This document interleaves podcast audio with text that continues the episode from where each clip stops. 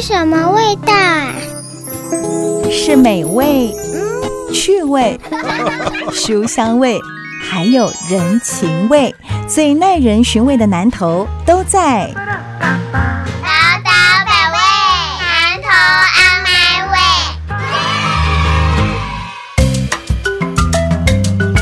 Super 九九点一大千电台，宝岛百味，南投 On My Way，我是念慈。我是裴慧，是公牛两条阿胡杨哦，最近身份上有一些转变，位置也不太一样哦。但是为地波讲，他可是赶快的吼，赶快哦，有这类人想讲要为家乡奉献，也在进行哦。其实他从过去呃当教授，后来变成了是这个不分区立委，那么再到呢行政院中办的执行长。到现在，他的新身份 是南投县长的参选人。其实认识他的这段时间下来，我跟他讲，哇，这类人，我觉得应该要用非典型政治人物来讲他，哎，因为真正被做政敌的人，他喊那看到亲像伊，叫人家勾引。哦，但是你看哦，说到了一些对家乡的建设或者是土地的关怀，哎，又讲的。头头是道，那是更新娘哦。那他其实也很积极的，不断的在争取。这其实从我们自己身边接触到的，呃，政治人物，或者是你光从媒体上面看到的政治人物，人家说为官哦，官有两个口，各塞几滴嘴后里。嗯，喜别好利好绿绿，而且其实希望你可以有更多的精神跟更多意见发表的可能，来为公众事务来服务。诶，裴慧，我其实想问你哦，你从立委到行政院中办，然后到现在投入了南投县长的选举，列心路历程是什么？你呵呵告诉我们。要不要刚刚念慈？我可以叫你念慈妈妈哦。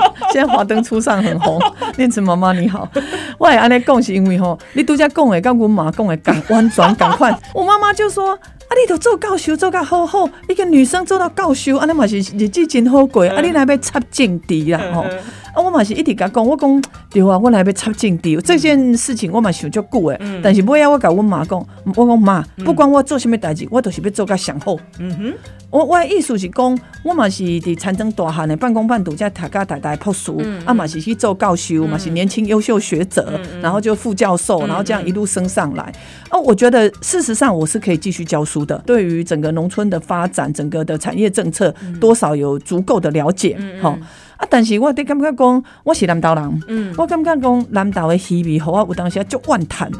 我现在会讲甲万谈这两个字，因为咱拿来去看邻近的县市，可比讲苗栗，可比讲啊，较远的宜兰后啊，它的地方建设，坦白讲是有与时俱进。比如说，我们同样是观光资源，人家呃宜兰一二十年前就在做东山河，在做水环境了，结果甲今年阮南岛管政府一案嘛无提案。哦，你赢啊！你明明都是有经费，有中央的。经费几十亿要甲你斗三工诶，但是你就是无要无紧，吼。啊，也是讲真侪人拢知影讲，诶，南投是观光重镇、观光大县，这个是没有错。但是南投的观光靠的是中央支持呢，因为亲近农场是退辅会在经营的，然后那个日月潭是国家风管处在经营的，结果咱来门管户卡走都跟他踢球，然后那样子的都是单县市的。我其实也是很好奇，就是过去的南投县长，你的南投观光的。破化是什么？像我来讲，我如果思考南投观光，我就是新南投新瑞士，因为我们是高山地区，我们应该有足够的体验经济，就是不管是登山也好，或者是呃水环境也好，泛舟，那我们也要适当的缆车，嗯嗯，不能够只有日月潭有一个缆车。对，那现在南投还有哪里可以？我举例，我们在台湾的地理中心碑，然后我们的地理中心碑，它现在有飞行伞，我们仍然要维持嘛。可是我们有在，我们常常都讲说，台湾的那个青瓦台就是我们的地母庙，那里可以是横向的。我们那边有缆车到台湾的地理中心碑，我相信一定很多人希望去那边看夜景。而且我来到台湾的地理中心了，它是有象征意义的。那如果是这样，然后再让大家慢慢的散步下来，或者是我们来搭一些游戏的共融设施，这些都可以做，而且是县府可以做的。但是县府不做，嗯所以我觉得菠菜呀，菠菜，而且不是干那安那样，我大家代代。朴素，我要迄当准备来找教职的时阵，坦白讲我是找无头路，我是伫台北教册，这是事实的吼。啊，我迄当阵嘛，嗯，望要转来啊，然后我那边嗯，望要转来的时阵，幸好我无法度来暨大，暨大无农学院。嗯。嗯，嗯啊，我现在当然是要把中心大学迁到中心新村嘛，哈、对。那来扩展它的网络，然后扩展我们台湾原生种的保育，然后我也希望说未来有多样化的生产，所以我前一阵子也去拜访高科技的这个老板，那、他们要来南投增材。哦，啊，他主要当然是从暨大开始，因为你毕竟做这个软体的呃这个设计，你还是要有一定的水准嘛。那未来我也会让中心大学的资讯学院进到南投来做软体人才、资讯人才的培训。嗯嗯我要讲这个我只是要甲大家讲，任何一个人，伊拢会使来好好做代志，不管你是政治的工课，还是学校的工课，还是做呃这个广播业，每个人都有不同的专业嘛，所以我就甲家己讲讲，蔡培慧，你要做政治，你就爱做较好；蔡培慧，你要做政治，你就实实在在好好做代志。嗯嗯，蔡妈妈你有听到无？咱的培会毋是来亲像蔡美牛口口龙哈，一是无想法。其实我觉得刚才从培慧的这个说法里面，我觉得我感受到很多，因为跟培慧合作这个宝岛百味的节目之后，我一直在讲，我对南岛其实坦白讲无遐尔熟悉，但是经过培慧介绍，这个介绍毋是讲好像导游一样吼啊，带你去某一个店、某一个所在观光圣地走一遭，就感觉功德圆满哦。就培慧，不管是在我们过去做了一些清创啦，做了一些文化啦、教育啦，或者是科技啦、农业丁丁。他从各种不同的角度为我，我相信也为在听下这部的听众朋友介绍了多面向的南投。啊嘛，或者这可能南投人嘛，刚刚讲哦，原来哦，我到底南投要恭喜。有希望诶，还是有这么多的可能性。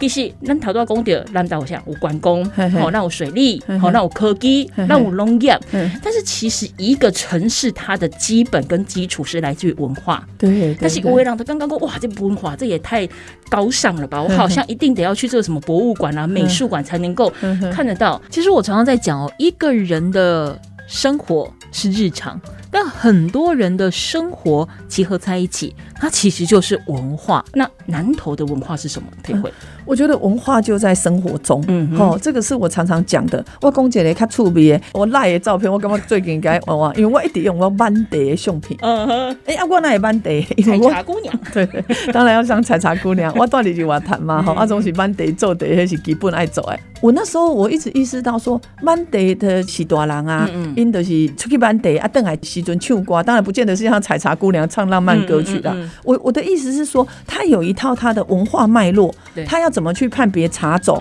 然后他要怎么去形成他的这个工序，就是被做啥啊，做地啊，要满地安怎样呢？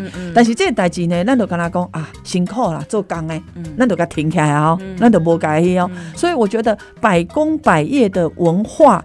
这些东西可以形成戏剧的展现，比如讲最近茶经，茶经当然主要还是做的是那个茶叶的买卖啦，是。比较是高端的。那但是采茶的工艺，或者是应景近景五节的很好的电视剧，做工诶，做钢的人，做钢的人，他就把咱呢行后做这营造业的这个工序做给大家听嘛，对。哈。所以我觉得呢，文化一定要是在就在生活中，所以庶民生活的记录展现，不管你是戏剧展现、音乐展现，这个我们都可以来做啊。所以这件事情，我觉得未来也是要来推动。那为什么我要说音乐展现？因为很多人都不知道说，哇，我唱歌一定要是流行歌曲吗？没有你会发觉说，台湾这几年不管是客语、原住民语，都是可以展现的非常的丰富啊。但是这个代志咱过去无记录，咱就是拢为高亢的歌声啊，然后华丽的舞台啊去思考啊，咱无去看咱整个原住民族的文化在南投也是非常丰富的，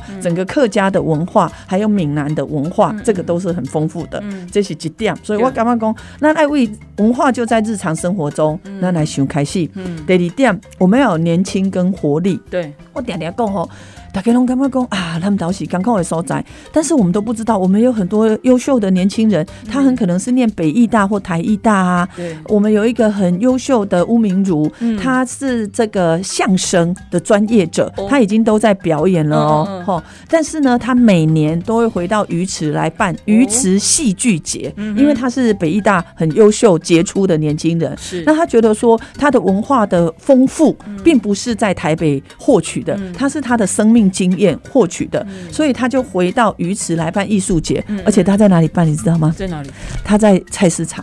菜菜市场，对，他在菜市场，他在菜市场先做展览，先做，比如说我针对这个举例啦，我纯粹举例，我是一个缝纫店，然后我可能可以来做戏服，对，后来我就来跟他合作。那或者是说，另外的那个菜市场，大家都觉得闲置在那里，那我就找到一个展览的空间来做这个摄影展，就进来这里做展览。啊，我就做一个比较大的空间，我就来做戏剧表演。啊阿公阿妈刚看有接受度高吗？我说有虾米你知无？因为一周诶，不是干那讲笑脸的诶前卫艺术，它也会针对地方的艺术，比如说他会找软剧团啊，去展现日常生活的戏剧节，这个他也会展现。那他也会找原住民，不要忘记鱼池乡有少族啊，然后我们这里有很多阿美族移居在这里啊，他也会做艺术的展览。对，然后他也会找新住民。嗯其实我们很多时候，我记得我大概在呃，我刚在教学的时候，我就是协助新住民做这个语言的训练，因为嗯那么堂熊刘公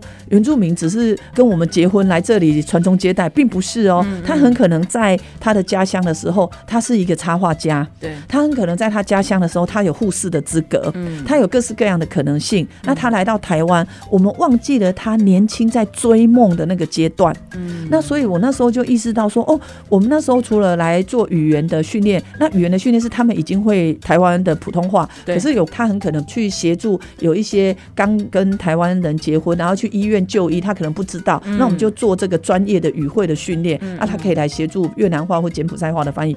可是这个之外，我们要知道他年轻追梦的历史啊，他年轻的这个创意啊，嗯所以也有新著名的艺术在鱼池戏剧节。嗯那这个不是只办一次哦，已经连续每一年都办，已经办第四届了。啊这么久，对，所以我要讲的就是说，南投的这个年轻的创业是很。活要的只是过去我们忽略了。但是我这次要做，我不是只是说啊，我来协助你办艺术节，嗯我要把整个南投的展馆再做一次的整理。嗯嗯很多人都不知道，仁爱高农就是在仁爱乡物色，嗯嗯，它旁边有一个国家自然科学博物馆的展馆。嗯哼，什么时候开始的？你知道吗？什么时候开始？日本时代就有了。这么久，但是，有没有人去整理？有没有人去季节性的规划？没有，所以我会来整理。那除了自然科学、原住民文化或者是原住民的历史物色事件的展览之外，我们现在很积极的在推动大手吸小手，就是大馆带小馆。比如说，我有。史博馆的一些文件是原住民的，或者是汉人开发的工艺品，那我就到当地来展示。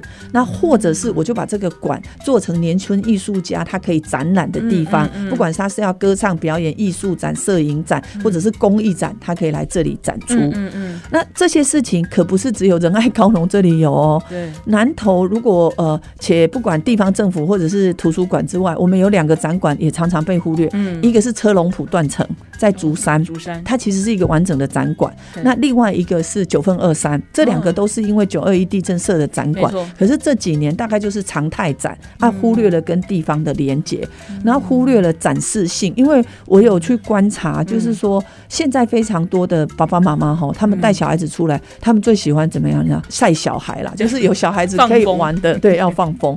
那我就一直在想说，车龙埔断层离指南宫很近，嗯。如果那里我们可以针对这种，比如说地震避险的展览，嗯。或者是这个艺术的展览，或者是石座积木堆叠，那怎么样个撞叠，很可能就会屋子倾塌。那个你可以设计的小孩子可以玩的积木堆叠，然后震摇到几度，你的你做好的房子就地震会倒塌。教。育，对，那这个地震教育绝对不是只是让他去害怕而已，你要告诉他结构的重要性，啊，用这种寓教于乐的的方法。嗯。那我的意思是说，如果是这样子，很多去指南宫拜拜人就发现，哎、我多了一个散有地方可晾晾小孩的地方啊。对，因为通常我们去拜拜，可能都是大人的工作。对对对对。提的是亚修对百年啊，嗯 但是有没有可能就是我们满足了大人心里的安定，小朋友的体力我们蛮会消套起来？对对对其实是两全其美的方法，对？而且再回到我们之前节目当中有提到的九二一大地震，南投其实是个重灾区，但是今麦跟那郎可能东西为课本呐，吼，是讲一寡阅读读本丁管怎样攻击给他代际。好，那你再看哦，前一阵子台湾不是也有发生蛮大的。地震蛮摇的哈。虽然说没有造成太多的这个损伤，但是问题是对金马克林够好啊，哎，好先来共，他们根本没有办法想象那到底是有多摇啊个套不没。那么透过这样子一个寓教于乐的方式，可以建立他们正确的避难观念。我刚刚这么是北拜。好，我们到下个阶段回来，我就要请教这个裴慧哦，那那蔡县长啊，要努力。我们刚才一路讲下来，南投它有很多的文化的资产，它的资源是非常丰富的。我们讲这个竹艺工艺中心，我们讲原住民文化、音乐、美术等等都有很多，甚至陶艺等等。但问题是，一东西几点几点几点，它没有线也没有面哎，怎么回事？那其实怎么样？我们谈的好像都是某一个地方的皮，比如说什么哪里的纸艺啦、广兴纸疗哦等等。那然后呢，有没有属于南投的一个文化的品牌？我们待会下个阶段回来聊。嗯。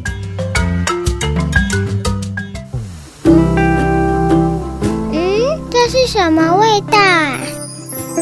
是美味、趣味、书香味，还有人情味，最耐人寻味的南头都在。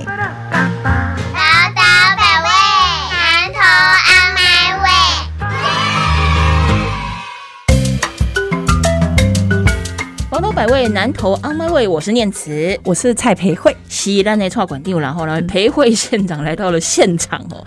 其实呢，这几段被跟我讲，文化资产在南投其实还蛮丰富的，纸类、陶艺、竹编、木雕，甚至我们还有工艺中心在那里哦。但是第二公五位写尊，哎，比如公的宜兰，我们就一个很指标性的文化，知道说它有什么样的祭或什么样的节、什么样的活动，是你每一年专带完来让认为祭台。那南投呢，有没有这样的一个文化品牌？好像没有，那问题在哪里？还是说南投在推广这样的一个文化品牌的时候，要碰到什么挑战？裴慧，我我觉得，呃，南投县政府过去并没有来统瓜来整理啦，嗯，要不然南投县政府其实可以来注意到，南投是台湾工艺专家汇集的地方，嗯，不管是漆器、对。竹艺、木艺、金雕、纸雕、剪年，在这里都有。专家，嗯，那我记得我那时候在太阳花的时候，嗯嗯，然后就有一个年轻人哦，他那时候也才二十出头岁，他是一个纸艺的专家，剪纸的，他就剪了一个主张，就是台湾应该要民主改革啊，怎么样？一个非常漂亮的花艺，那中间那个智慧也在这里头，对，他用剪的就剪得出来，是姓陈，然后他住在草屯，我想说你怎么这么厉害？他说这是我会的啊，这是我一直在学的啊，所以我的意思就是说，工艺其实是跟日常生活更相关，而且工。艺它除了从日用品开始之外，它可以创造艺术。那现在我们很积极的在推三个点，对，一个就是说台湾的公益中心其实就在草屯嘛，哈，呃，前一阵子我在行政院工作的时候，我就来促成，就是支持公益中心三十亿的计划。嗯，那这个计划当然不会只是来支持公益家，我们希望公益家有一个驻点，而且呢比较成熟的、比较是国宝级的公益家来带新创的年轻人，母鸡带小鸡，对，母鸡带小。鸡，因为如果你没有母鸡带小鸡的话，它往往没有办法有一个脆断层，对淬炼的过程。我们讲璞玉，璞玉，璞玉也要精雕啊，才会成为翠玉啊。过可以讲耳塞啊，耳 塞，对对对对对对。啊，这里是这里保婚，这里保婚。我们觉得我们的工艺师可不是只是来做这种传统工艺，他也一直在做呃跨界的交流，而且这个跨界的交流是国际的交流。对，所以不管是陶艺，比如说很多人都不知道。说，哎，我们陶艺是不是做一个精雕的陶在那里？可是很多人不知道，台湾现在只要是米其林星级的餐厅用的这种餐具，都是南投出来的哦。千秋桃，它已经有一个品牌了哦。千秋，嗯。那我为什么会讲这个案例呢？我的意思是说，我们需要有一个公益家跟社会大众接触的平台，所以我们未来也有一部分就是老旧宿舍改善二十六个，现在公益中心正在整理了。然后未来就是希望创造国益的公益家跟台湾公益家交流，台湾的公益家跟消费者交流，这个都已经有一个网络。嗯嗯。第三个。我们要做绿公益，什么叫绿公益？循环资源。其实就是就是生生不息。对，因为我们其实很多老人家他本身是有创意的，嗯嗯，比如说原住民赛德克族，他的织布，他本身的工艺就在他的身上啊。可是他在做的时候没有一个展出，或者是没有一个专业的呃设计师来协助他这个织布再更进一步的设计。嗯，所以现在就是由公益中心到各个社区哦。这各个社区，各个社区，而且扩展的是全台湾的，连嘉义也有。那为什么呢？因为我们就是发觉说，哎、我们的长照可不是老人家在那里上上课、吃吃便当、哎、嗯我可以来发挥我的创意啊！不管是你要做竹艺的，你要做金雕的，你要做织布的，你要做这皮雕的，哦雕都有。然后就是由工艺师的专业来教大家，嗯或者是我讲一个最简单，而且我们应该也做得到。嗯，什么叫蓝染染布？对，它其实实可以用原生的素材去染，不管是黄色植物染那呃，对，植物染对，但是植物染在染的时候，怎么去绑这个线，怎么去解开，那都会形成你的花布的颜色。对，嗯那这件事情很多老人家很有兴趣哎，可是如果我们以前不去做的话，我们的长照的呃丰富度就没那么丰富。那现在我们已经开始在做了。嗯我举这个例子，我只是提醒大家，就是说，我们可不可以从公益之家嗯来发展？好、嗯这是一种。对，那或者是说说我们的原住民音乐，我们都知道我们的罗纳布农族，他的音乐他可是可以跟维也纳合唱团交流的哦。嗯那所以那时候马彼得校长也有在跟我谈说，哎、未来希望有原住民音乐学校，然后我们就一直在想说，哎、他放在哪里是最好？呃，想说在日月谈判，那我们觉得说，哎、原住民音乐学校，我们的伊达少也是原住民学校。那未来是不是可以往原住民音乐学校一个完全中学、小学、中学都在这边？这也是一个发展的方向。对嘿，嗯。所以音乐你会发现哦，原来我们的音乐的传唱可不是只有部落祭典的时候，我们要尊重原住民的文化，可是适当的时候，我们也要把这个原住民音乐呃移移动。我说的移动就是说做什么样的创意连接、啊，什么样的音乐是新创的，可以来做表演的。这可不只是原住民音乐的展现，我喜欢这个点，这也可以促进日月潭的夜间文化，一些展演的机会，对，比如说我们去欧洲啦，或者是去日本，晚上总是有表演可以看嘛。哎，我们可不可以晚上来看原住民的音乐表演，嗯然后来跟他们做交流？这都是很好的嗯进展。嗯嗯嗯。我很喜欢裴慧刚才讲这个原住民音乐学校的概念哦。当很多人都期待说，诶，我是不是有朝一日可以到美国啦、英国啦，然后哪里当地知名的国际音乐学院去学习相关的音乐素养的时候，回过头来，其实台湾就有非常非常重要的。宝贝就是原住民的音乐。那这原住民音乐不是说在这个电视上面看到了这些流行音乐歌手，那就叫做原住民音乐。的确，它也是，但不过它是其中的一部分。每个部落、每个族群，它其实有各自使用不同的乐器，它有它不同的文化，以及我为什么要使用这项乐器，过去的这个传承跟包含这个音乐的脉络，它是怎么样留下来的？而且不是只有原住民族的小孩才需要知道他们的历史，就像我们。我们也可以了解，哇塞，这么美的声音竟然可以在台湾，不要每次好像都是哦，必须可以诶贵感注意好到了国外比赛，或者是被国外的媒体发现了，再红回来台湾。这感觉有一点点本末倒置，但如果说可以真的在南投有这样一个呃原住民音乐学校的话，也才会有更多大展身手的机会。对啊，这就是一个与时俱进。嗯嗯嗯。然后就是说，你让孩子们在成长跟培训的过程中，那个信心是丰富的啦，而不是觉得啊没办法这样子而且好像现在很多我们在谈到所谓原住民的教育，坦白说，我们现在的主线还是在所谓的可能华语教育或者是西式教育上面。原住民教育其实很多是变成是附带的，就说哎，对对你即哭哦，那些湾左边啊，那再来这届个代际嘿嘿，但它可以其实是普遍性的，对因为非原住民族的孩子也可以学习原住民族的音乐，对如同原住民的孩子可以学我们所谓的中国风的乐器、西方的乐器是一样的意思，对对不对对？对。不过接下来我想要请教培辉一个问题哦，像我们刚才前面的段落里面，我们谈到了一个南投的这个宗教圣地，我们讲指南宫。我我们这么讲好了，亲像最近的是国立沙尾，好，咱戏给龙嘞亚妈咒好讲到台湾的一些宗教盛事，或者说好，我现在问你，如果说在北中南哦，你可以各举一个比较代表性的神旨，或者是宗教活动，你。北部哦，或许你可能第一个想到，可能或许就是下海城隍庙哦，新红啊、中部可能就想到了妈祖，南部的话可能想到是王爷。那中部来讲，中部就只有妈祖嘛，当然它是一个很大众化的信仰。那还有没有其他的宗教文化也是值得被我们探索，或者甚至是推广的？我知道说在南投山城是一个比较特殊的所谓惭愧祖师，对对，这也是我印象中北部跟南部比较没有的。它有没有可能也成为是南投的一个宗教文化的品牌？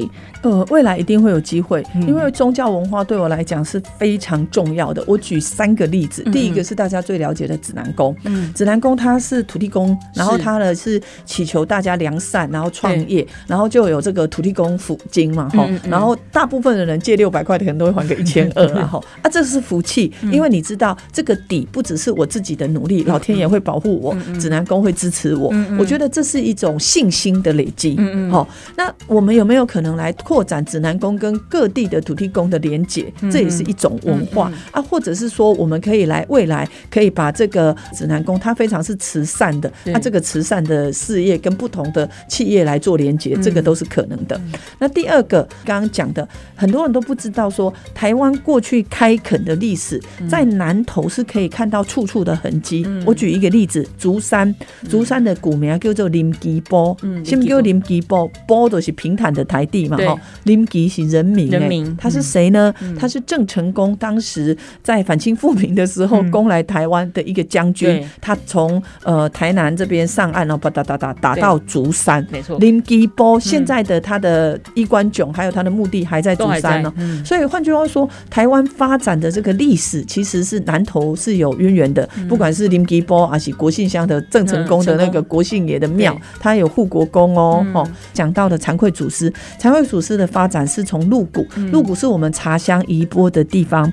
然后在这个过程当中呢，大家总是来到水沙连山上，可能疫情怎么样，所以呢，惭愧祖师的功能跟北部的保生大帝有一点像，嗯是祈求健康平安的。嗯那但是很多人不了解，就惭愧祖师身上有开发的历史，你去看惭愧祖师扩展的庙宇，嗯大概就知道台湾中部的开发历程。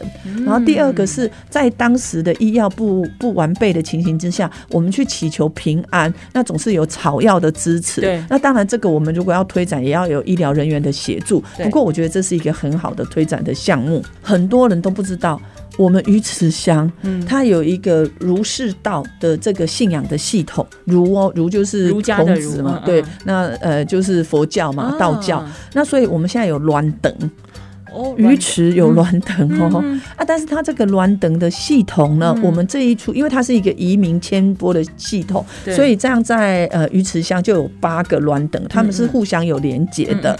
那当然不止这里，他拜关圣帝君，然后也会跟其他的地方连接。对。更重要的，他在发展的过程当中也要祈求平安啊。是。所以我们也拜妈祖哈、但是我们亚妈咒是在农历的九月，哦，不一样，不一样。嗯。而且整个鱼池乡亚妈咒就是农历的九刚刚月。蓝岛是高嘿，纬阮遐是告尾，嗯。啊，迄个告尾，我刚刚一点跟迁移有关。我我我这个还要再去问长辈，可是我觉得他一定是呃三月的时候，可能我们在播种，九月的时候丰收，所以我们可能是在丰收的时候，我们在牙妈种，然后回到这个南瑶宫啦或朝天宫啦去对。进香，它有一个这样的历史过程。哦啊，我被讲的就是讲，宗教文化可不是只有信仰而已它发展的是历史脉络然后它承载的是文字性。嗯。我刚刚讲栾等是当当年早期我们在农村社会发展过程当中，嗯。很多女生识字的基础。我透过诵经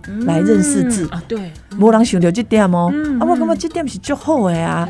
啊，所以我觉得像现在我们的庙宇啊，一样发挥文教的功能。像我们很多，我相信不只是在南投、台中也一样，嗯。大家拢去跳舞，嗯。大家拢去唱歌。对。啊，那揣无迄好的活动中心，大部分都伫庙埕，还是庙埕的活动中心。嗯嗯。所以我感觉讲，宗教文化未来也是一个发展的脉络。嗯嗯嗯嗯，好，那奥杰该到登来，我再请教这个培慧哈，其实我们要讲结合在第四个字就干单了，可是怎么样让文化跟生活绑在一起，好让我们觉得说啊，这个东西其实我们不是为了特别去做文化活动而做，是因为它本来就应该存在在我的生活当中。培慧接下来打算怎样去推动？另外一件事情，刚才前面培慧也提到，就说有很多的年轻或青创的艺术的团体，慢慢地都回到了南投，可是它可能没有一个平台或舞台可以让他们去做发挥。但是我们若来借鉴，我印象中前几年在林佳龙当台中市市长的时候，他其实就已经有一个很明确的规定，就是说凡是府内所办的大型的活动，我一定要半数以上的在地的表演团体必须要登台。基本原则，基本原则。好，那南头呢？我们接下来是不是可以这么做？或者是我们不一定要跟台中一样嘛？那我们可以怎么做？我们待下个阶段回来聊。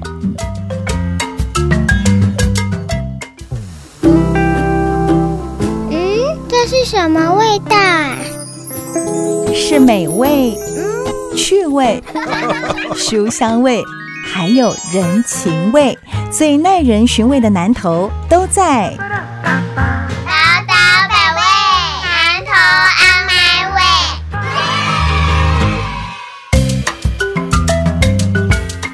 九九点一大千电台宝岛百味南投 on my way，我是念慈，我是蔡培慧，是阿辉吼。这个段落我们要聊，就说其实我们不断在讲文化是来自于所谓的庶民生活，那让每一个人都成为是一个文化的种子，让在推测起来就去干单呢。可是我们常常会不以为我们的生活里面就有文化，我们觉得文化是一回事哦，我们去看展览、去看表演、去参与所有大大小小活动，那个就是我去参与，它不是跟我一样的，它不是等于我的。你觉得你接下来怎么样去具体化这所谓的结合在地或结合生活呢？好啊，其实南投的活动是比例蛮高的，嗯特别是观光区啊哈。但是南投的表演活动啊，有时候呃找的人很可能，我举例，很可能是呃尽量找知名人士，或者是有群众基础好了哈。嗯但是南投的艺术家呢？哈、我说的南投的艺术家，并不是说我们只要找南投的，他有很多是养成过程的年轻人，还、有是比较成熟的工艺家。所以未来我在推动的时候，公部门一定要支持。我举一个例子，南投是造纸的中心，嗯而且他会针对你不同的需求，你是写书法的也好，你做艺术创作的也好，或者是你要恢复过去的古文书的纸，广兴纸疗，我们南投还有四间手工纸疗都做得出来。嗯但是我们的公文书有没有用过传统纸？没有。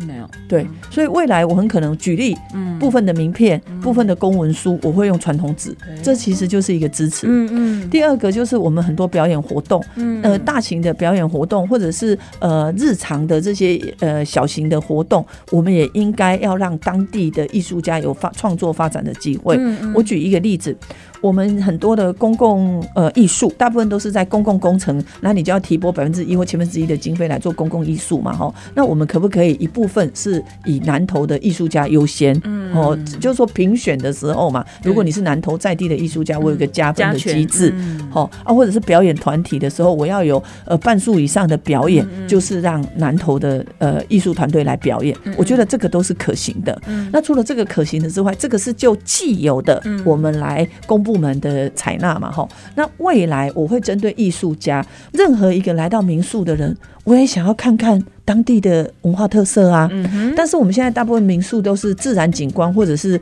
可能农产品，我尽量用在地食材，这个这个的风气已经起来了、哦。对，可是我想要拜访地方的工艺家、艺术家，好像还没有。我举一个例子。很多人很喜欢去日月潭，可是日月潭有一个细雕，就是可以微雕，用一个瓶子里头的的嗯。嗯大师，其实就在我们常常会去日月潭拍婚纱照的那个水色坝旁边，哦。但是很多人不知道，嗯。所以我会来做艺术家的导览地图。我们现在哦，我自己出去外面玩，我相信大家都一样，我们一定是美食地图，就是网络早就有了啦。可是艺术家没有，嗯没有。工艺家没有。那、我会针对不同年龄层哦，我的是嗯不同艺术别跟不同年龄层。如果我小孩子想要来体验学习的，嗯嗯我可以去怎么样的地方、啊？或者是我自己想要去感受这个艺术的不同层面的，我可以去怎么样的地方？那形态呢？我会跟饭店啊、民宿业者合作啊，嗯我会针对区域型的，那有我也会针对高端型的。我举一个例子，九九峰，对在一二十年前我们要做艺术村，嗯可是后来这件事情就无疾而终嘛。对那过去的南投县政府也没有好好的规划，嗯但是已经有民间的艺术团队进驻啦，比如说玉秀美术馆。对，没错，他做的连接可是国际连接哦，嗯它不是是做地域性的交流哦，而且玉秀美术馆某种程度也是企业社会责任的展现，所以他会让开放大家来展览，但是你要预约。没错，好，那我觉得这是一个很好的利基啊。嗯各位很多人都不知道，我有一次我几个呃台北工作的朋友，一群人他们来这个南投，嗯那当然就住在日月潭。然后第二天我跟他们讲说我要带他们去观光的时候，结果有大概三分之一的人脱队，他们说嗯。我们要去玉秀美术馆。真的，所以我才意识到说，哇，原来他的这个呃，大家对艺术期待，或者是嗯。不同的呃，因为因为玉秀美术馆是有计划的，每年有特定的国际展嘛，那我觉得我们要来连接啊它是。指标，你要讲那个 fine art，、就是艺术的；你要讲工艺的；你要讲体验的，我们会有不同的介绍。那这样子，我相信不管是对观光业者、饭店、民宿或者是车站，你都要有这个资讯啊。嗯。当然，这个资讯不能是纸本而已啊，对线上也要有嗯，你要系统性的整理。嗯嗯，这是这一块，对，那是他们来旅游。第二个，我觉得很多人都知道茶经是介绍茶文化，没错，但是里头的制茶的场地在哪里？嗯，大部分人会跟我讲，不是在花莲吗？没有，那是它的整个的茶馆是在花莲拍的。嗯可是每次看到那个茶有手工在制对揉茶那个，茶什么的，是在日月潭的老茶厂拍的。没人知哎，真正唔知呢，所以我未来我也会来结合戏剧创作，嗯因为我们有年轻人嘛。然后这些戏剧创作的，我们要鼓励他做剧本，不管是做我们的，比如说呃物色事件，那当时我们其实还有非常多的年轻人是就是赛德克族的啊，他们可不可以来介绍？那或者是说，我们针对我们的地域性的特色，嗯比如说我们的农产品也好，逐鹿市集的开发历程也好，对。或者是茶经茶叶的发展历史，或者是最近我们打算做台湾原生种的保护，嗯。各式各样的题材，我们要用戏剧的展现。嗯，因为我相信，如果没有华灯初上，大家对林森北路的印象跟现在是不一样哦不。一样，对啊，嗯所以我们要来戏剧展现。嗯嗯，我要说的事情是说，这些艺术展现离我们不要太远啦，嗯它其实就是生活在其中，没错只是他把那个艺术啊、戏剧啊，就是带到你的面前来嗯这样。因为你看，一样是这个茶文化或茶香哦，嗯我们会很喜欢看日本的一些纪录片或者是一些日本的旅游影片。我们第三者角度在看，它就是一个旅游影片。可是对于生活在那边的人来讲，他们讲起了茶道，讲起了怎么样陪茶，讲起了怎么样选茶、挑茶等等，那是他们生活。